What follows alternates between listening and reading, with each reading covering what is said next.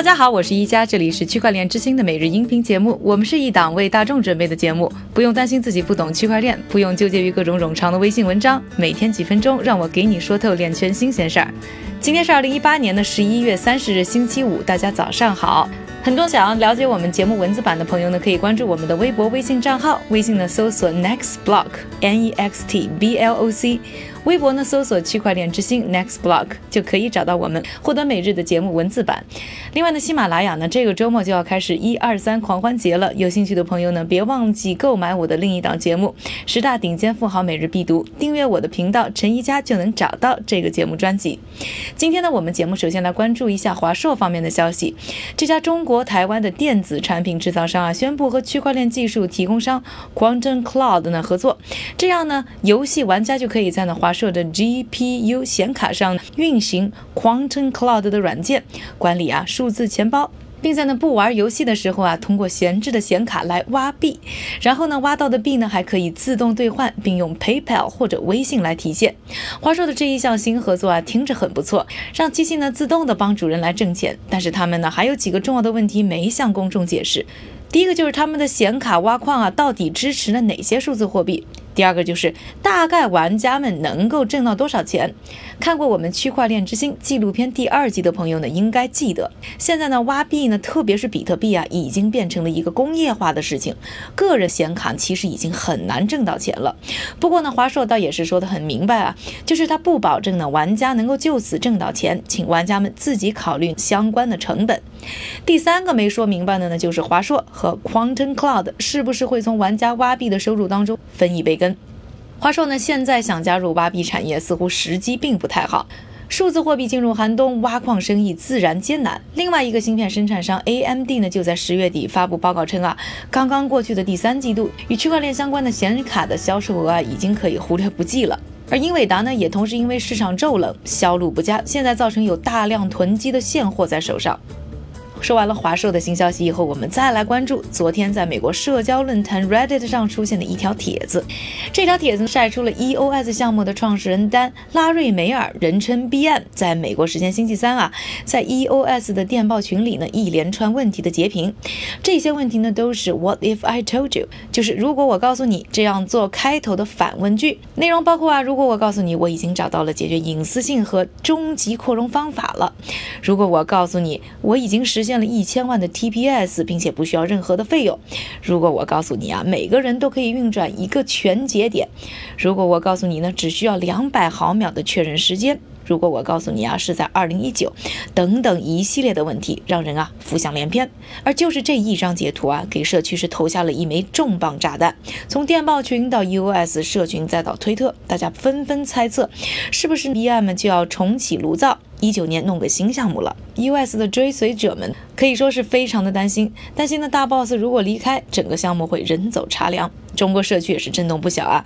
陈伟星就发微博说，支付宝作为全世界最好的支付系统，也就三十七万的 TPS，这份言论呢就是骗术语言。到了美国时间星期四啊，BM 本人也坐不住了，站出来辟谣，表示自己呢没想离开，只是呢偶尔的产生了对于数字通证的新想法，放在电报群里呢和大家开个玩笑而已。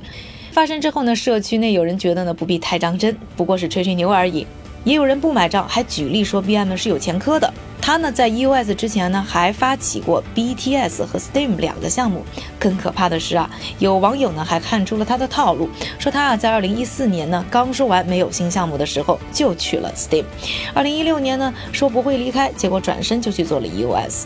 所以啊，不管明年他是不是就会离开 EOS 重启新项目，大家都不要觉得太奇怪。大家对于此事是怎么看的？欢迎在节目下方呢给我留言。说完了来自于 EOS 和华硕的消息之后呢，下面的时间还是留给我们的韭菜哥，他为大家准备了一系列链圈的最新快讯。好的，谢谢一家的分享。我们先来看一组企业方面的消息。第一条，Coinbase 宣布用户可以将 Zcash 转移到他们的专业交易平台 Coinbase Pro。不过呀，和之前所有的新增通证一样，在交易所建立足够的流动性之前，用户还不能购买这一币种。另外呀，Coinbase 的销售主管也表示，市场上针对数字货币的保险严重不足。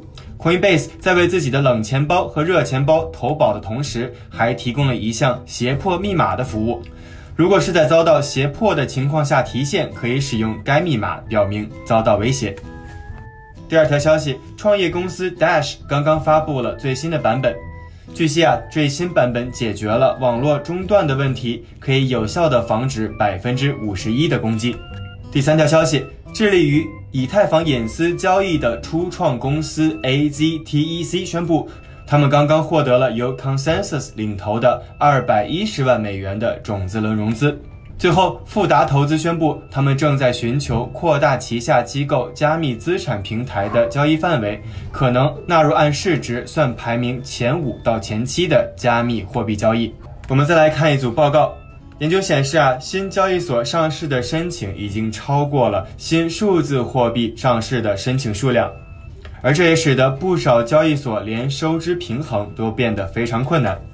我们再来关注一则监管消息：美国证交会 SEC 几小时前刚刚宣布对拳击手弗洛伊德·梅威瑟和音乐制作人哈利德的指控达成和解。此前，梅威瑟没有披露来自三家 ICO 发行公司的推销款项，而哈利德也没能披露一家叫做 Central Tech 公司给出的五万美元付款。现在梅威瑟要赔偿六十一万美元的罚款，而哈利德则要赔偿十五万美元，而且两人分别在三年和两年内不能推广任何数字货币和其他形式的证券项目。最后，我们再来关注一组链圈的名人点评。Etero 的高级分析师表示，数字货币投资者一直以来都对比特币 ETF 前景感到兴奋。但他认为，这对比特币短期价格的影响不会如想象的那么大。感谢韭菜哥的分享，也感谢各位的收听，我是宜佳，祝各位周末愉快，下周继续和我一起关注区块链之星，区块链之星还原区块链最真的样子。